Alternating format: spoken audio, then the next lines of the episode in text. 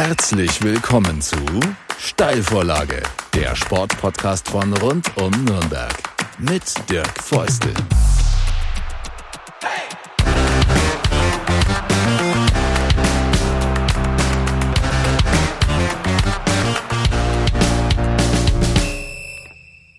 Eine neue Folge der Steilvorlage ist am Start und Steilvorlage ist ein Begriff, der auf viele Sportarten passen kann, aber besonders gut passt er auf Fußball und mein Gast in dieser Ausgabe kommt aus dem Fußball, ist Fabian Adelmann. Ich kenne ihn als NLZ-Coach beim 1. FC Nürnberg, aber mittlerweile ist er Trainer beim ATSV Erlangen und äh, macht noch ein Projekt, da sprechen wir auch drüber, geht es auch um Fußball und zwar Fußball in der Halle. Jetzt mache ich ein bisschen spannend, ja, reden wir hinten raus. Kleiner Cliffhanger.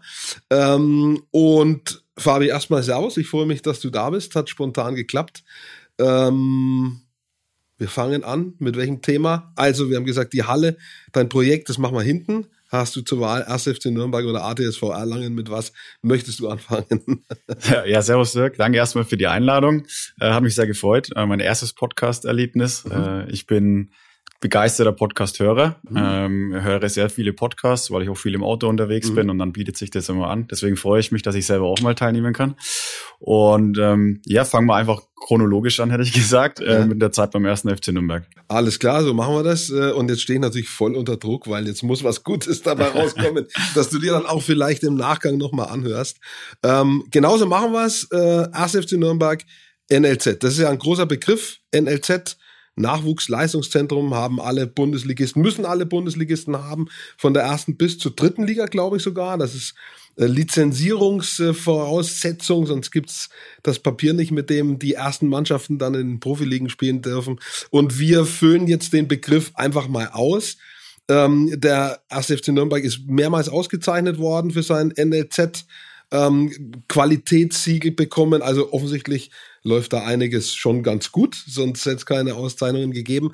Was sind grundsätzlich Aufgaben eines NLZs? Versuch mal das zu beschreiben. Ja, ganz grundsätzlich und, und an oberster Stelle steht, glaube ich, mal ähm, Profis der Zukunft auszubilden. Also deswegen betreibt ja auch jeder Bundesliga-Verein ein NLZ, um im Idealfall Spieler von ganz unten aus der E-Jugend äh, nach ganz oben durchzubringen um dann eben auch Spieler aus der Region ähm, in der ersten Mannschaft unterzubringen.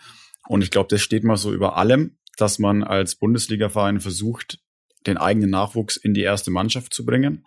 Und dazwischen passiert dann natürlich wahnsinnig viel. Mhm. Also es gibt ja dann die unterschiedlichen Ausbildungsstufen, wie schon gerade gesagt, es geht irgendwo dann in der U10 meistens los äh, und dann kommen sehr, sehr viele Altersstufen, bis man dann irgendwann mal oben U19, U21 angekommen ist. Und dazwischen geht es natürlich um die fußballerische Ausbildung einerseits, aber es geht natürlich andererseits auch ähm, um Persönlichkeitsausbildung, mhm. ähm, um die Jungs zu formen, weil als Trainer sieht man die Jungs drei, vier, im oberen Bereich fünf, sechs Mal die Woche und man verbringt sehr, sehr viel Zeit mit ihnen und da ist es ähm, oder hat man als NLZ, als Trainer, ähm, auch als Nachwuchsleiter natürlich die Aufgabe, die Jungs ähm, zu formen in ihrer Persönlichkeit und es ist neben der fußballerischen Ausbildung, glaube ich, auch ein, ein ganz großer Punkt, den NLZs auch fördern sollten oder müssen. Die Schlussmannschaften, du hast es angesprochen, sind oft die U21 oder, oder U23 Teams. Bei Profivereinen heißen die dann oft äh, wieder Verein und zwei, also Bayern München 2, FC Augsburg 2 äh, und nicht mehr Amateure. Das erscheint auf den ersten Blick so ein bisschen komisch. Warum U21, U23? Weil N für Nachwuchs denkt man eigentlich, es hört mit 18 auf, aber da gehört sozusagen noch diese erste, äh, diese, diese erste Stufe im Seniorenbereich gehört noch dazu, weil da ganz viele Leute so in diesem 19, 18 Jahre Alter äh, ihre ersten Schritte im Seniorenbereich machen, sozusagen. Genau. U21, U23 beschreibt eigentlich nur die Altersstruktur der, der zweiten Mannschaft letztendlich. Beim Club war es jetzt in den letzten Jahren so, dass es eben U21 intern auch genannt wurde und auch extern kommuniziert wurde, weil die Spieler, die dort spielen, eben alle U21, sprich unter 21 sind, 18, 19, 20 Dann gab es Ausnahmefälle, sage ich mal, die dann auch mal 21 waren, die dann vielleicht noch ein drittes Jahr auch bekommen haben, weil sie eine große Verletzung hatten, über ein Jahr, dreiviertel Jahr mal ausgefallen sind. Ähm, und dann gibt's auch noch Beispiele U23. Ja, da ist es eben so, dass den Jungs eben vielleicht noch mal ein, zwei Jahre mehr Entwicklungszeitraum gegeben wird. Aber wie gesagt, U21, U23 beschreibt eigentlich nur die Altersstruktur der, der zweiten Mannschaft. Jetzt wissen schon sehr viele oder haben das auch mal gehört, dass eben äh, in den, in den letzten beiden oder in den letzten drei Jahren äh, so die, man kann schon fast sagen, jungen Erwachsenen oder Ende Jugendlichen quasi in so einer Internatsform leben, untergebracht sind, ähm, in teilweise angemieteten Wohnungen in der Stadt oder eben am äh, Gelände am Pfalzner Weiher. Ähm, das machen andere Vereine ähnlich. Ähm, was steckt da dahinter? Du hast auch gesagt, so Persönlichkeitsentwicklung äh, auch zu begleiten, wie die Jungs äh, in der Schule auch vorankommen. Ähm, das ist ja schon sehr intensiv. Das ist nicht nur Fußball.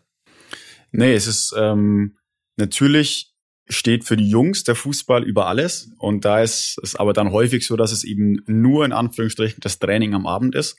Und dann wohnst du aber im Internat äh, oder in der, in der eigenen Wohnung und hast äh, den Rest des Tages auch noch zu füllen. Und da geht es natürlich darum, als, als Bundesliga-Verein, als NLZ auch diesen Weg zu begleiten und ein Auge drauf zu haben, was machen die Jungs unterm Tag. Klar, wenn die in, in der Schule sind, dann sind die da erstmal gut untergebracht ähm, bis nachmittags, aber dann geht es natürlich auch darum, ein Auge drauf zu haben, ähm, werden die Hausaufgaben erledigt, äh, wird gelernt für, für anstehende Klausuren äh, und, und solche Geschichten. Und häufig ist es dann auch so, dass die Betreuung im, im jüngeren Alter, es geht ja dann meistens so los mit Internat, so ab dem 15. Lebensjahr meistens, ähm, dass die Spieler, die jünger sind, sprich 15, 16, natürlich eine etwas intensivere Betreuung auch noch bekommen, was auch vollkommen richtig ist, weil sie natürlich noch nicht so selbstständig sind. Ähm, und, und da erstmal diese, diese Umstellung von zu Hause weg äh, stemmen müssen. Und je älter die Spieler werden, 17, 18, teilweise dann auch noch 19, dann geht's dann häufig so in die erste eigene Wohnung. Dann gibt's WGs mit zwei, drei anderen Spielern, wo die Jungs dann auch den Schritt raus aus dem Internat, vom Vereinsgelände machen, hin in eine eigene Wohnung, um natürlich ihnen auch ein Stück weit Selbstständigkeit ähm, beizubringen, weil auch das ist ja für einen Fußballer sehr, sehr wichtig. Wir wollen sie natürlich als Menschen grundsätzlich, äh, müssen sich weiterentwickeln und da tut's gut, den ersten eigenen Haushalt zu schmeißen. Aber natürlich auch müssen Spieler am Platz eigene Entscheidungen treffen. Und das ist ja auch das, was in den letzten Jahren im ja, Nachwuchsbereich, sage ich mal, immer angeprangert wurde, dass, dass den Spielern alles abgenommen wird und ähm, sie keine eigenen Entscheidungen mehr treffen, sich nix, um nichts mehr kümmern müssen, ähm, weil ihnen alles abgenommen wird.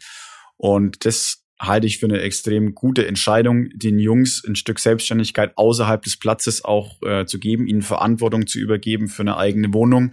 Natürlich muss man immer die Hand ein bisschen drüber haben und gucken, ob alles passt. Aber die Jungs müssen Selbstständigkeit lernen, um es letztendlich auf dem Platz dann auch selbstständige Entscheidungen treffen. Jetzt hast du schon viele Punkte angerissen, die ich alle ansprechen wollte. Also das eine ist eben diese Begleitung in der Schule. Ich habe äh, es gibt in anderen Sportarten ja auch ähnliche ähm, Initiativen, nicht so breitgreifend wie im Fußball. Aber ich habe zum Beispiel vor kurzem äh, mit dem Wolfgang Haider in Bamberg gesprochen, der da das ähm, seit einem Jahr wieder das, äh, das Bamberger Basketball, äh, die Nachwuchsakademie leite, äh, leitet. Ähm, Im Basketball machen das nicht alle Vereine. Da ist es auch in dem Sinne jetzt nicht so eine äh, äh Lizenzierungsvorschrift, aber der sagt auch, ne, die gucken da drauf. Also er sagt auch wirklich knallharte knallharte Kontrolle, dass die Aufgaben, die die Schüler dann haben, auch erledigt werden, dass die das nicht so empfinden, als dass Schule so ein Beiwerk ist eben, das halt irgendwie so ab abgehakt werden muss, sondern dass die sich da auch Mühe geben. Und das wird schon engmaschig und und äh, sorgfältig kontrolliert, um eben zu sagen und das ist so ein Punkt, der schon damit zusammenhängt, ähm, die Wahrscheinlichkeit, dass du, wenn du so ein NLZ durchläufst, egal in welcher Sportart, äh, du am Ende im Profigeschäft äh, landest, die ist ja jetzt nicht 100 Prozent, sondern die ist, vielleicht kennst du sogar eine Prozentzahl, die liegt vielleicht bei drei, vier, fünf Prozent. Wie viel kommen am Ende oben an in der zweiten Liga, in der ersten Liga oder in der dritten Liga? die ein NLZ durchlaufen sind. Also deswegen ist dieser Faktor Ausbildung, der ist schon enorm wichtig. Ja, also ich kenne leider keine äh, Prozentzahl aus dem Stand, aber es ist natürlich nur ein, ein Bruchteil von denen, die da im, im NLZ spielen, die letztendlich ihr Geld da mal mit verdienen können.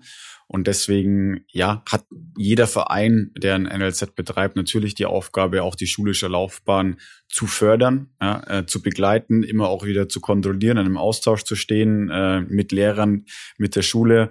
Beim ersten FC Nürnberg zum Beispiel ist es ja so, dass mit der Bertolt Brecht Schule auch noch eine, eine Partnerschule da ist, wo der Austausch natürlich nochmal besser ist als Leuchtendes Beispiel, Enrico Valentini kommt da raus aus dieser, aus dieser Schule, auch aus dem NZ. Genau, genau.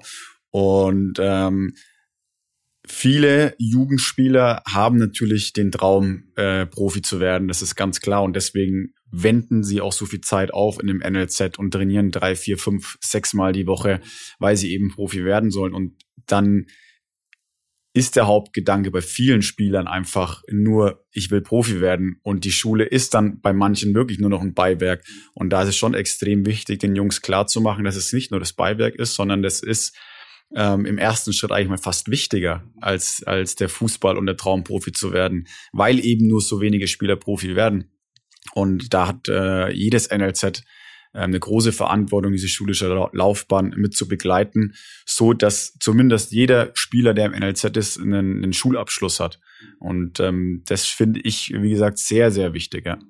Äh, um das eben auch zu unterstreichen, und das ist auch nicht nur bei, beim ersten FC Nürnberg so, ähm, gibt es eben nicht nur Trainer, sondern es gibt auch Sozialarbeiter und SozialarbeiterInnen, äh, äh, die beschäftigt sind, um genau das zu machen. Und um, das ist nämlich ein nächster Punkt, du hast ihn angesprochen, wenn, wenn junge Leute mit 15, 16 aus äh, der Slowakei oder aus dem Baltikum nach Nürnberg oder nach Hoffenheim, Frankfurt, egal wohin, das ist gang und gäbe, das kann man jetzt gut oder schlecht finden, aber es ist halt Fakt. Äh, wenn die sozusagen aus, aus weiter Ferne äh, in eine Stadt kommen, in so ein Nachwuchsleistungszentrum, dann müssen die ja, du hast es gesagt, sich erstmal zurechtfinden, sich einleben, sich in irgendeiner Form auch wohlfühlen. Ähm, und da ist, ist dann eben auch schon ausgebildetes äh, Personal da, das sich um diese Faktoren kümmert und sagt, äh, auch da muss drauf geschaut werden, weil am Ende hat auch das Einfluss auf die Leistung. Das hängt ja alles zusammen.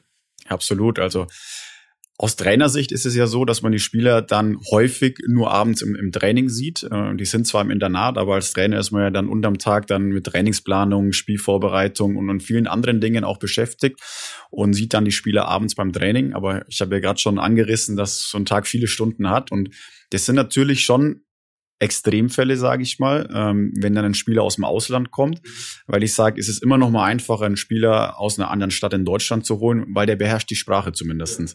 Aber wenn ein Spieler aus dem Ausland kommt, dann kann er nicht mal die Sprache, kommt aus einer komplett anderen Kultur und das vielleicht mit 16, 17, 15, 16, 17 Jahren. Und das ist natürlich schon für den Spieler eine extreme Umstellung. Und letztendlich holt man den Spieler ja aufgrund eines gewissen Leistungsniveaus, und wenn man sich den, von dem Spieler etwas erwartet, dass er einer Mannschaft geben kann und weil man eine Fantasie hat mit ihm, der könnte vielleicht bei uns Profi werden.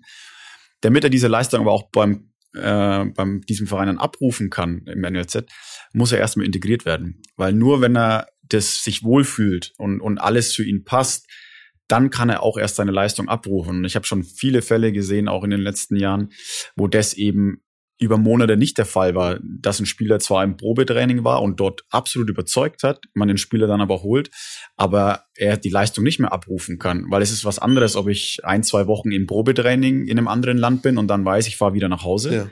oder ob ich weiß, ich ziehe jetzt in ein anderes Land, ich bin weg von meiner Familie und das über ja vier, fünf Monate, bis eben irgendwann eine große Pause, Winterpause, Sommerpause ansteht und dann kann ich wieder nach Hause. Mhm. Und diese Umstellung fällt natürlich verständlicherweise vielen Jugendlichen sehr, sehr schwer. Und genau dann ist eben dieses Personal, äh, die Sozialpädagogen ähm, unheimlich wichtig, die sich um diese Spieler kümmern, die sich auch darum kümmern, ähm, dass der Spieler die Sprache lernt, dass man ihnen Sprachunterricht besorgt ähm, und sie immer wieder auf ihren Weg begleitet. Äh, nur dann sind die Spieler auch dazu in der Lage, ihre Leistung abzurufen. Und es wird nicht funktionieren, einfach einen Spieler aus Land XY zu holen und zu sagen, jetzt bist du bei uns und jetzt bring deine Leistung.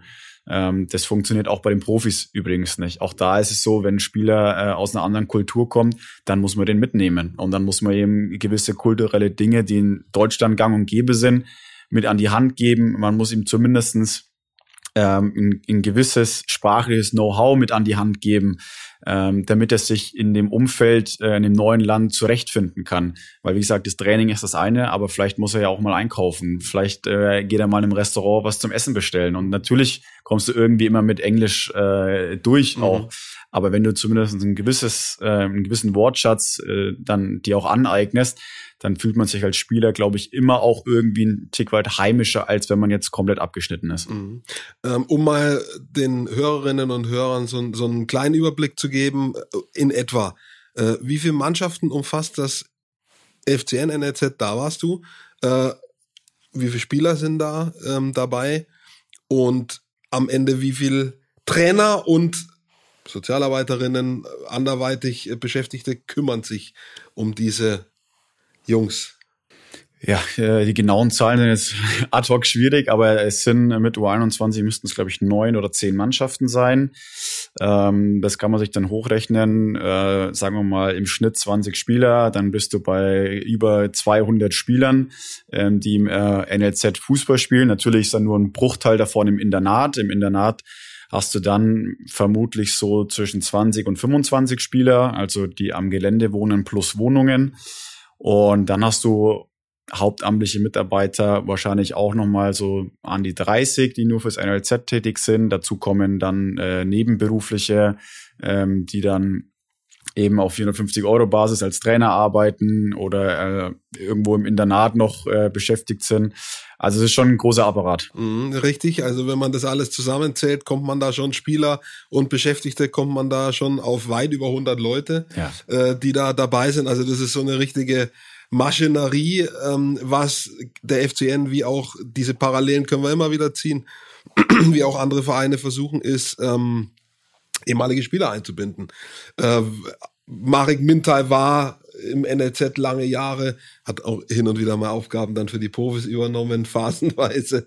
Äh, jetzt ist er in der Slowakei eben äh, bei der Nationalmannschaft beschäftigt. Andy Wolf ist dabei. Also das sind jetzt mal so zwei äh, beim Club, gibt weitere Beispiele. Wie wichtig ist das für die Kids? Das weißt ja du auch, weil du mit denen geredet hast, dass da so die leuchten äh, mit denen auf dem Platz stehen, die man ansprechen kann, anfassen kann, die Erfahrungen geben, wie das so ist, äh, in einem vollen Stadion zu spielen. Ähm, wie wichtig ist das?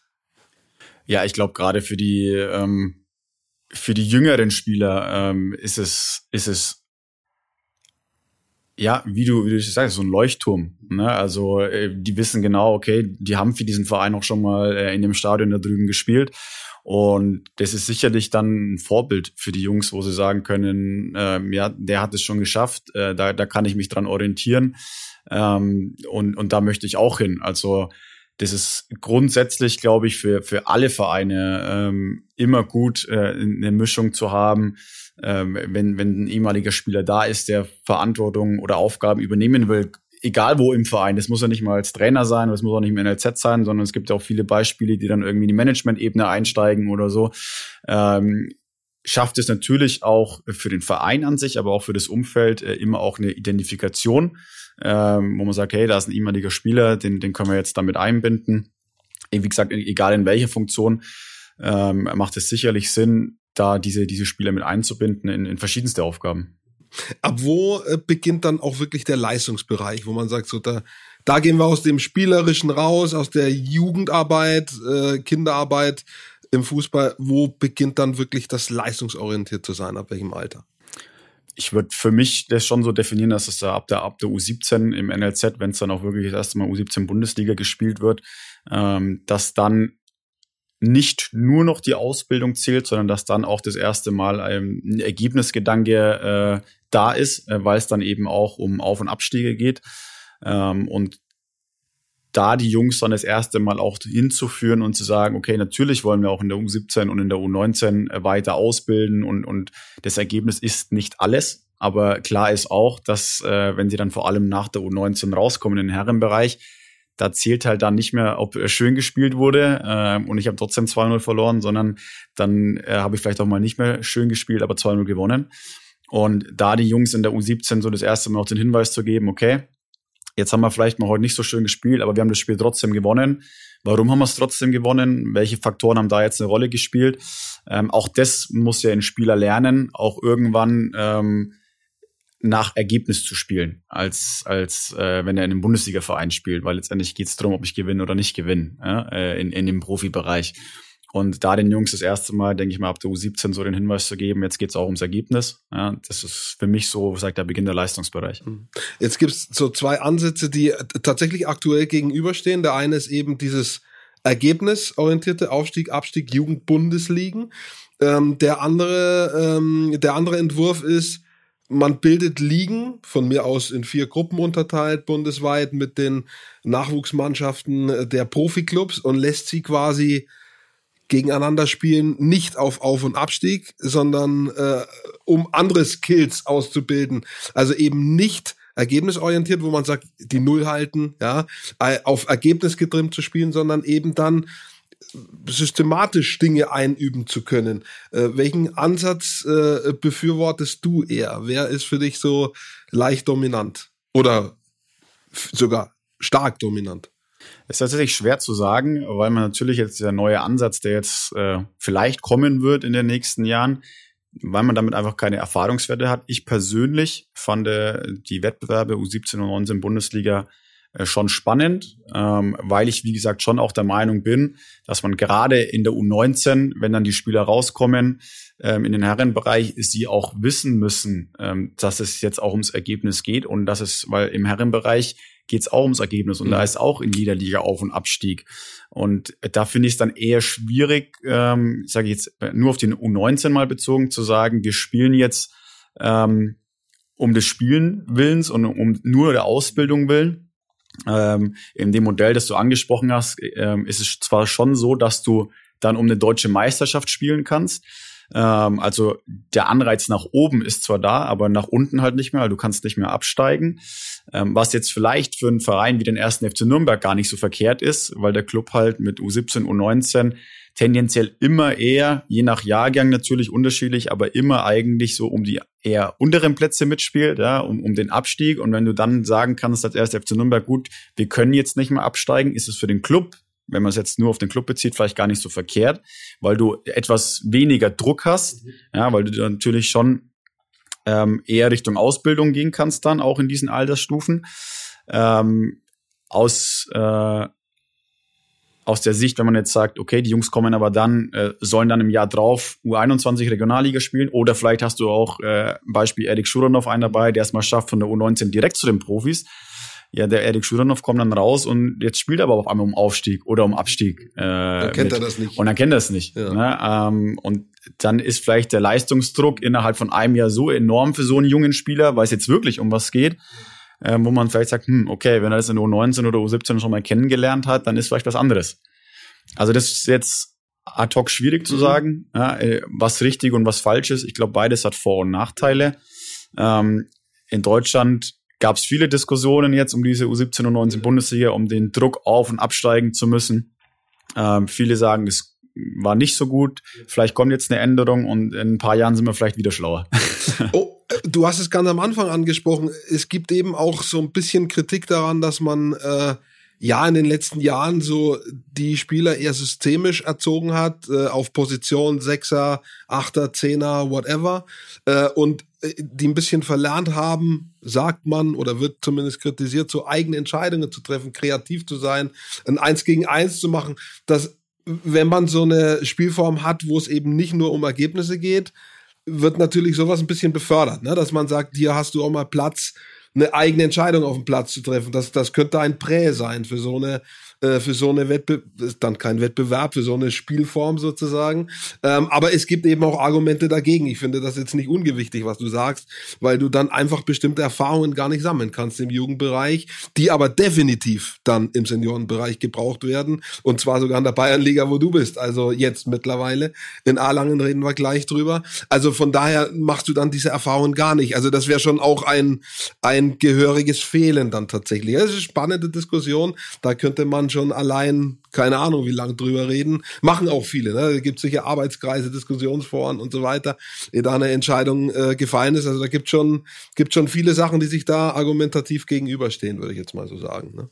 Ja, also das Thema ist ja ein äh, richtig vielschichtiges Thema, was, was man in die Tiefe auch diskutieren mhm. kann und muss, weil es einfach so viele so viele Punkte gibt, die damit reinspielen. Also ähm, jetzt mein erster Gedanke, als du es gerade gesagt hast, war so, jetzt denke ich wieder aus Trainersicht. Ich habe ja auch beim Club U13, U14 trainiert, äh, was ja komplett Ausbildungsbereich auch ist, äh, wo man sagt, das Ergebnis spielt keine Rolle und es hat für mich auch nie eine Rolle gespielt.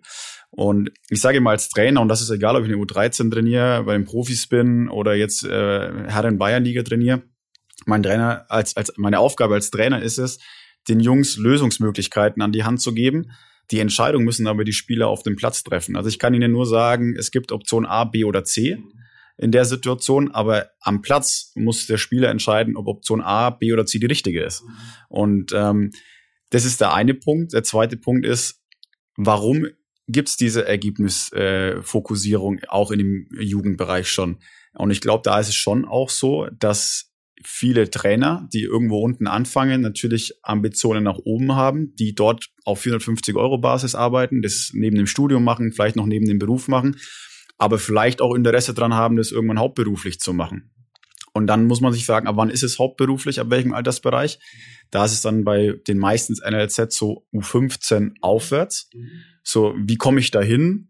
Ähm, und dann ist es eben so, dass viele Vereine immer noch, auch im NLZ, einfach eine starke Ergebnisfokussierung haben. Und wenn ich dann mit einer U13, U14 eben vielleicht nicht ganz oben stehe in der Tabelle, weil ich halt mehr auf Ausbildungen Wert lege und die Jungs machen lasse, ähm, dann ist es vielleicht so, dass ich aber nicht dahin komme. Und äh, dann wiederum stehen halt dann Trainer auf dem Platz, die eben nicht Lösung A, B oder C sich frei entscheiden lassen, sondern die dann sagen, du musst Lösung A spielen, weil das jetzt gerade die beste ist. Und wie gesagt, also spielen sehr, sehr viele Faktoren eine Rolle und auch das wurde ja in, auch in den Medien schon öfter diskutiert, dass es vielleicht ein Ansatz ist, auch den U13, U14, U15 Rennen äh, mehr Geld zu zahlen, damit sie eben nicht unbedingt nach oben wollen, wo es vielleicht das große Geld gibt. Und ich glaube, dass das schon ein großer, ein großer Punkt wäre, wo viele Jugendtrainer entspannter arbeiten würden, wenn sie sagen, ähm, ich be bekomme auch in meinem Altersbereich, werde ich, werde ich einigermaßen ansprechend bezahlt, so dass eben nicht, nicht dieser Druck auch für den Trainer da ist, zu sagen, ich muss jetzt da hoch, weil ich da mein Geld verdienen will, ähm, weil ich halt ähm, ja sonst sonst dastehe und nur nebenberuflich arbeite. Wir könnten über ganz viele Punkte ganz ganz lange diskutieren. Wir reden jetzt über die Spielform. Äh, das Stichwort Druck ist schon gefallen. Ähm, das wären alles eigene Sendungen, kann man sagen. Ja. Ähm, du hast den äh, Stich das Stichwort Trainer gebracht. Ähm, wie sind denn die Trainer äh, gestrickt, ausgebildet? Du hast schon gesagt, sind oft junge äh, Leute, die neben dem Studium was machen. Wie sind denn die Trainer ausgebildet? Was haben die für Scheine? Ganz viele Leute wissen, ah, um in der Bundesliga zu trainieren, muss ich den sogenannten Fußballlehrer haben. Um vielleicht in der dritten Liga oder Regionalliga reicht der A-Schein. Also das wissen noch ein paar Leute. Was braucht man denn im Jugendbereich, im NLZ-Bereich für eine Ausbildung? Auch eben, äh, um, sagen wir mal, eine besonders schützenswerte Gruppe auch äh, wie Jugendliche ähm, betreuen zu können. Da sind ja auch teilweise ganz andere äh, ähm, Fähigkeiten gefragt, nicht nur irgendwie Taktik und Psyche, sondern eben auch mit jungen Leuten umgehen zu können. Ja, ich glaube, dass es ab der U12 im NLZ so ist, dass du die DFB Elite Jugendlizenz äh, hat sich äh, nennt sich die brauchst, um ab einer U12 ähm, NLZ trainieren zu können. Ähm, Im oberen Bereich dann ab U17 meine ich, äh, U17 Bundesliga ist dann so, dass du dann die A-Lizenz brauchst. Also das ändert sich dann auch ein bisschen je nach Altersstufe. Und das sind ja genau die, die Ausbildungsinhalte auch in, in diesen äh, Trainerlizenzen. Da gab es jetzt auch äh, jetzt eine große Reform wegen Corona oder während Corona. Da wurden die Trainerlizenzen auch nochmal angepasst, dass es jetzt spezifischer ist. Also als Trainer musst du dich jetzt relativ früh entscheiden, Willst du im Jugendbereich Fuß fassen oder willst du in den Herrenbereich Fuß fassen? Je nachdem gibt es jetzt dann zwei unterschiedliche Ausbildungsstränge quasi, die spezialisiert sind. Weil, wie du richtig sagst, ist natürlich was anderes, als ob du mit einem 12, 13, 14-Jährigen arbeitest oder ob du mit einem 26, 27-Jährigen arbeitest. Und da hat sich jetzt der DFB eben auch ähm, ja, ähm, darauf fokussiert, sage ich mal, unterschiedliche Ausbildungsinhalte anzubieten.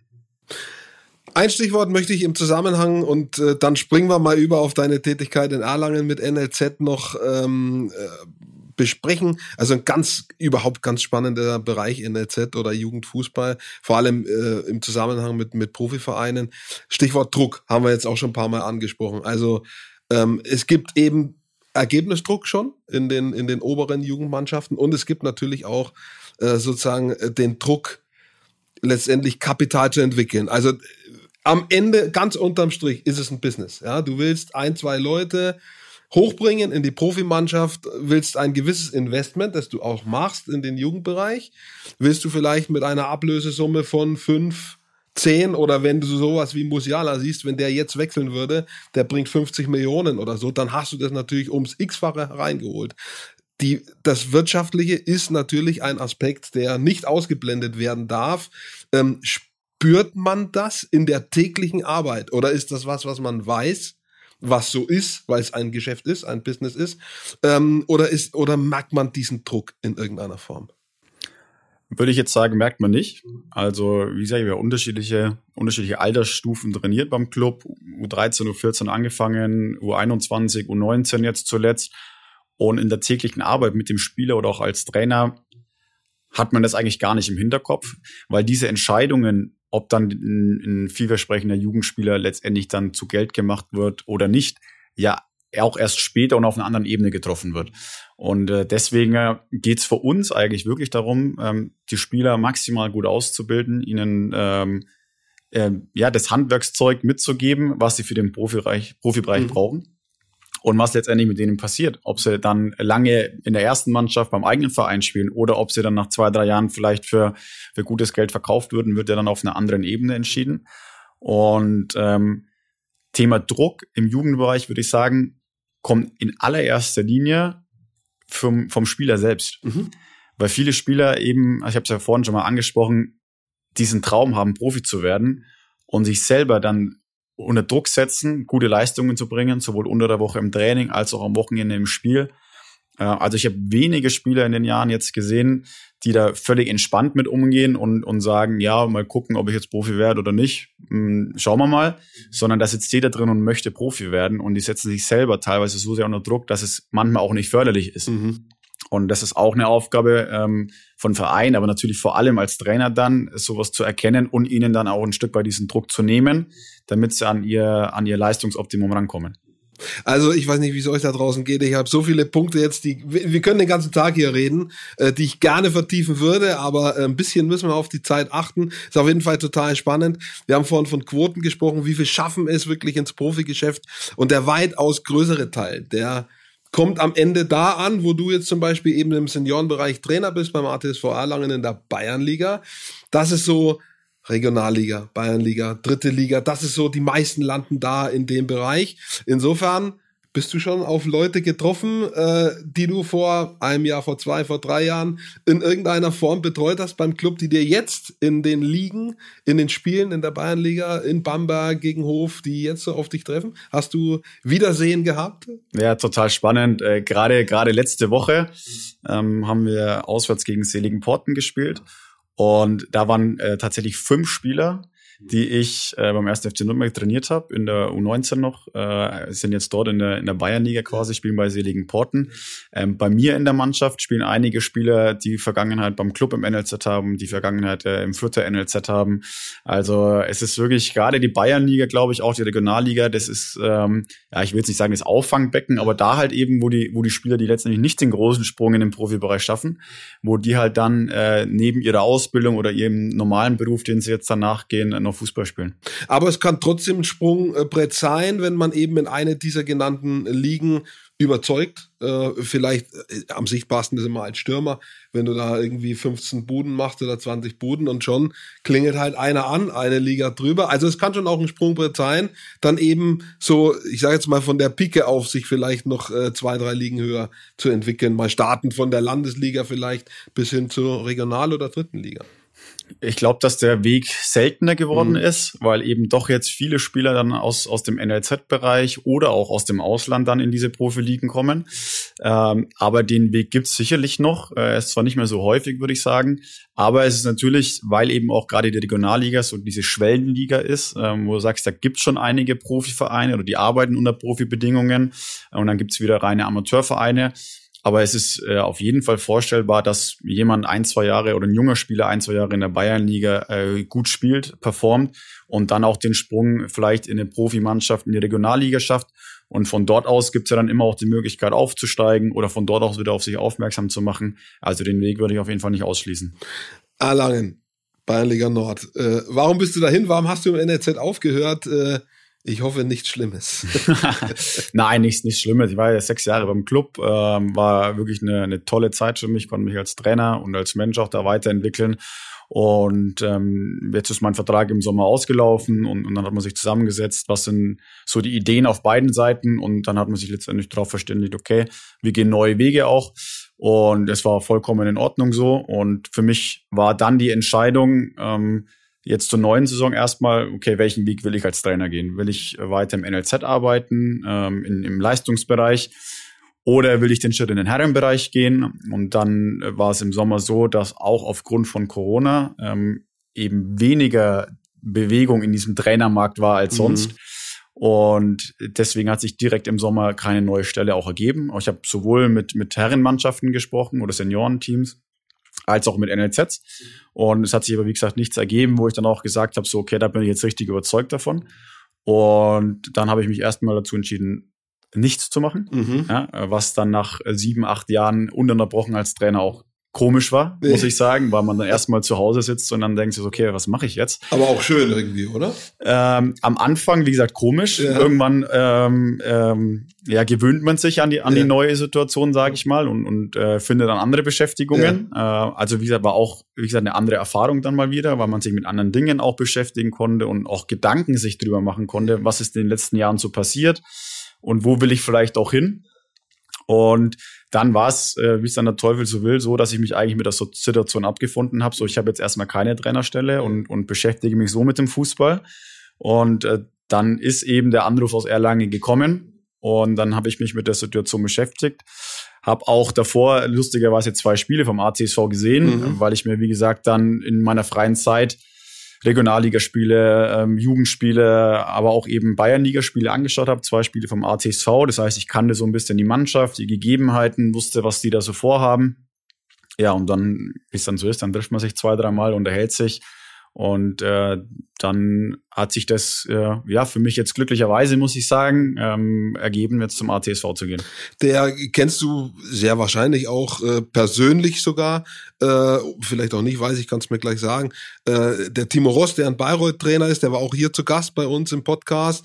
Der war ja im NLZ-Bereich auch bei äh, RB Leipzig zum Beispiel, Kräuter Fürth. Und dann hat er gesagt, im Seniorenbereich hat er sich ganz bewusst auch für einen Weg so von der Pike auf entschieden, so über die Ligen zu gehen, so Bayernliga, Regionalliga, jetzt vielleicht, jetzt ist er mit Bayreuth dran aufzusteigen oder möchte das gerne. Ähm, sein Ziel ist es, in dem im Profibereich Trainer zu sein, logischerweise, oder im äh, erste bis dritte Liga und ist diesen Weg gegangen. Ist das jetzt, wo du dich, du hast gesagt, sich auch ein bisschen mit den Dingen beschäftigen, ist das so ein Stufenplan, den du dir auch vorstellen kannst? Ich muss sagen, ich bin davon weggekommen, ähm, äh, Pläne zu entwickeln, weil ich, ich auch schon längst.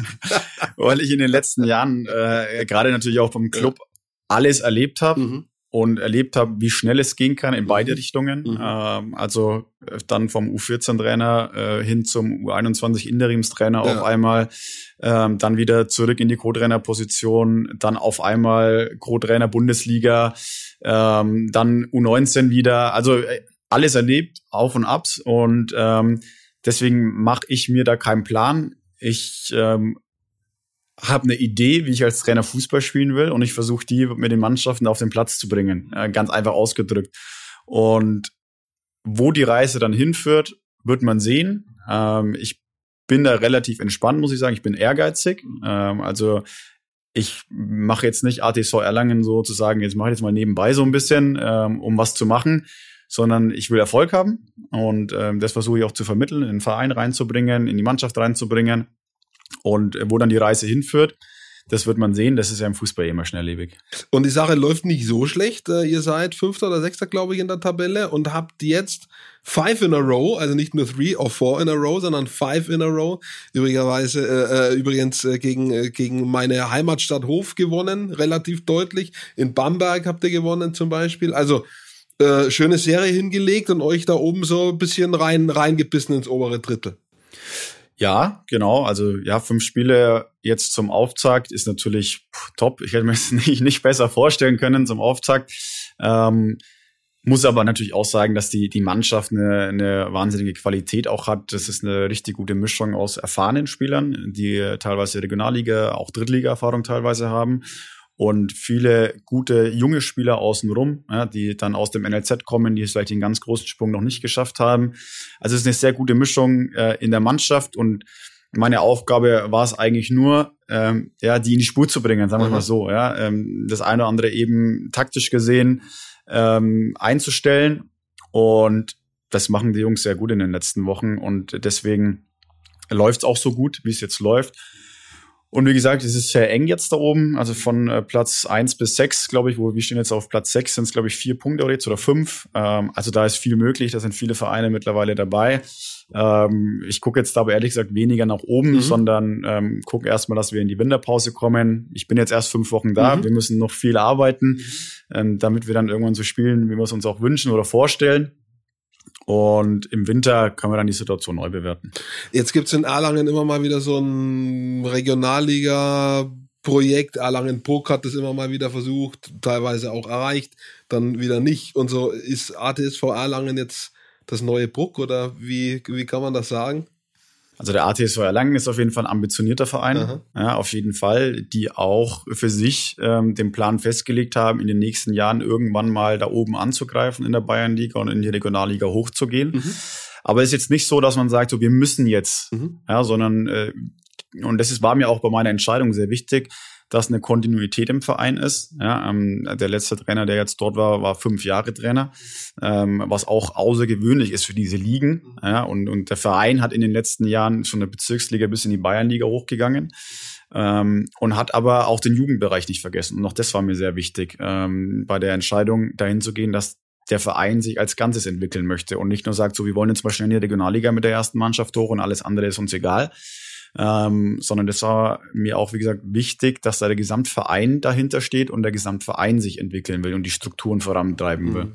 Wie wichtig ist es denn, so ein Stück weit hast du schon angesprochen oder fast schon beantwortet, eben, äh, dass man so eine Triebfeder hat, ja, dass man nicht auf den Platz geht und sagt, wurscht, wie wir rausgehen, äh, Hauptsache wir kicken ein bisschen, äh, sondern dass man schon äh, jetzt nicht alles wegknallen will, aber dass man schon sagt, wir wollen Spiele gewinnen oder wir wollen den Verein weiterentwickeln. Also dass eine gewisse Triebfeder auch da ist. Ja, ich glaube, das ist fast das Wichtigste mhm. ist. Also das habe ich in meiner ersten Besprechung zur Mannschaft gesagt, äh, dass ich als Trainer nicht verlieren kann und ich möchte nicht verlieren. Und ähm, diese Mentalität in die Mannschaft zu bekommen und auch in den Verein zu bekommen, ähm, ist, glaube ich, unheimlich wichtig, weil natürlich arbeitet man letztendlich für ein Ziel und man egal ob man sagt, wir wollen jetzt Fünfter in der Bayernliga werden oder wir wollen aufsteigen, ähm, das finde ich erstmal egal, aber man macht es nicht, man wendet nicht so viel Zeit auf, drei, das ist ja dann noch drei, vier Mal die Woche, wo du unterwegs bist ähm, um ein bisschen rumzugurken, sage ich immer, sondern wenn ich am Wochenende auf dem Platz stehe, will ich gewinnen. Mhm. So, aber dafür muss man auch was tun. Es ist ja nicht so, dass das einfach äh, von selber kommt, sondern dafür muss man unter der Woche arbeiten, dafür muss man einen gewissen Ehrgeiz an den Tag legen und äh, sich die Dinge unter der Woche erarbeiten und dann funktioniert es auch am Wochenende. Und das ist für mich eines der wichtigsten Punkte, so eine Siegermentalität auch zu haben. Wenn ich auf den Platz gehe, möchte ich auch gewinnen. Wenn ich UNO-Spiel möchte ich auch gewinnen. Mhm. Ja, und äh, das ist so eines der äh, Charaktermerkmale, die mich auch auszeichnet, sage ich mal, und, und die versuche ich auch immer auf meine Mannschaften zu übertragen, so eine Siegermentalität zu entwickeln. Als ich, äh, ich habe auch immerhin Jugend Bayernliga gespielt, das ist drei Jahre her. Äh, da konnte man im Mittelfeld noch einen Ball annehmen, konnte draufsteigen, konnte gucken, wo ist der freie Mann und so. Und dann war immer noch keiner da. Ja. Dann konnte man noch mal sich um die eigene Achse drehen und dann eine Entscheidung treffen. Jetzt, wenn ich gucke, Fußball-Bundesliga, zweite Liga, habe ich auf der Tribüne schon eine Vorstellung davon, wie schnell das Spiel ist.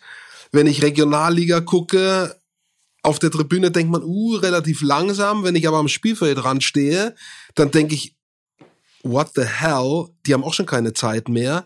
Also nur mal, das sind so die Punkte, wo man beschreiben kann, wie sich in 20, 25 Jahren dieses Spiel verändert hat. Von unfassbar viel Zeit, auch im hohen Jugendklassebereich, ähm, bis zu, keine Ahnung, also Fußball-Bundesliga, wenn man da das hinkriegt, schnell zu spielen und kontrolliert zu spielen, das ist eine unfassbare Leistung, weil man eigentlich keine Zeit mehr hat, Entscheidungen zu treffen.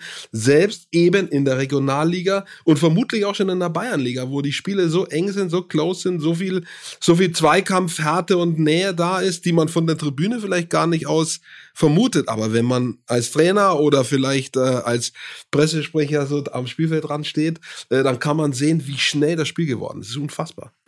Ja, ich glaube, das ist ja auch der Punkt, wo sich unterscheidet letztendlich, ob du irgendwann in der ersten, zweiten, dritten mhm. Liga rauskommst oder halt in der Bayernliga.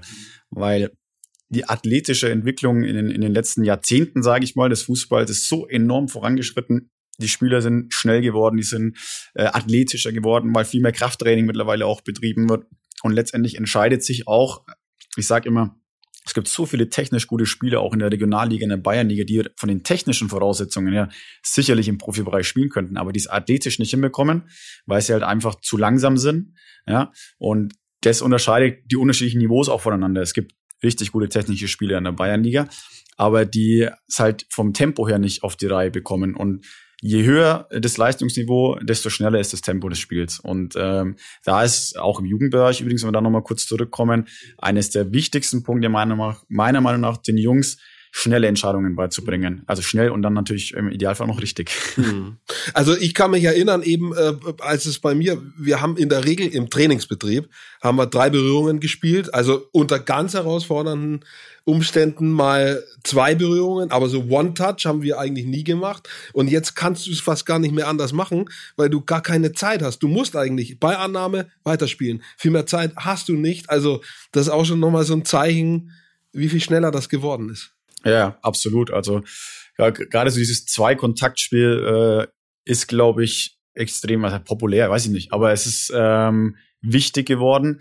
Ähm, von diesem One-Touch-Football oder dieses Tiki-Taka, was man ja ähm, vor ein paar Jahren mal so ein bisschen hochgepriesen wurde, glaube ich, kommt man mittlerweile auch schon wieder ein bisschen weg, weil einfach die fußballerischen Voraussetzungen bei 99 Prozent, wenn man jetzt mal die damalige Barcelona-Mannschaft rausnimmt, einfach so sind, dass es halt einfach schwer mit einem Kontakt zu spielen ist und auch unsauber wird mhm. häufig mit einem mhm. Kontakt. Aber mit zwei Kontakten eben äh, kann man viel sauberer arbeiten. Ähm, dieses Zwei-Kontakt-Spiel, ja, gerade im Spielaufbau, in der Spielentwicklung sehr beliebt ist und dann eigentlich so ja, wenn du irgendwann ins letzte Drittel kommst, dann brauchst du auch deine Individualisten, sag ich mal, die mal ein Dribbling gehen, die mal eine 1 gegen 1 Situation äh, suchen und dann auch mit mehreren Kontakten natürlich im Dribbling arbeiten. Aber ja, also viel mehr Zeit als zwei Kontakte, mhm. manchmal vielleicht drei, hat man nicht mehr in der Regel. Ich habe noch eine Frage, es lässt sich so vereinfacht nicht ganz sagen, aber äh, was ist deine Philosophie? Eins mehr machen als der Gegner oder die Null muss stehen? Bist du eher quasi einer, der sagt, so, äh, äh, man muss es über die Defensive machen oder sagst du eben, das Offensive ist das Erfolgreichere? Grundsätzlich bin ich ein Trainer, der gerne offensiv spielt, ja. aber und ich finde, das ist sehr wichtig, ist, äh, man muss sich immer der Situation auch anpassen ja. Ja, als Trainer. Man muss flexibel sein. Ich glaube, dass es nicht mehr funktioniert, dass man nur Plan A hat mhm. und sagt, den will ich durchziehen. Aber man braucht eine gewisse Idee, wie man Fußball spielen möchte. Aber jetzt Beispiel ATSV Erlangen wieder, da bin ich hingekommen und mein erstes Spiel war auswärts beim Tabellenersten äh, Eintracht Bamberg. Mhm. Und dann bin ich unter der Woche nicht reingegangen und habe gesagt, so jetzt spielen wir alles nach vorne mhm. und äh, mhm. hurra. Mhm. Sondern habe ich gesagt, das Wichtigste ist erstmal, dass die Null steht mhm. in der ersten Woche. Und äh, dann haben wir auswärts 1-0 gewonnen. Und da war ich super zufrieden, obwohl das jetzt nicht das war, wo ich letztendlich als Trainer hin möchte. Ähm, aber man muss sich der Situation ein bisschen anpassen, glaube ich auch. Und jetzt über die Wochen natürlich versuche ich etwas offensiver auch zu werden und da mein, mein Fußball auch reinzubringen, den ich haben möchte. Aber man sagt, man muss äh, anpassungsfähig sein als Trainer. Kommen wir zum letzten Punkt und ganz am Anfang haben wir ihn angeteased. Äh, du hast noch ein Projekt am Start.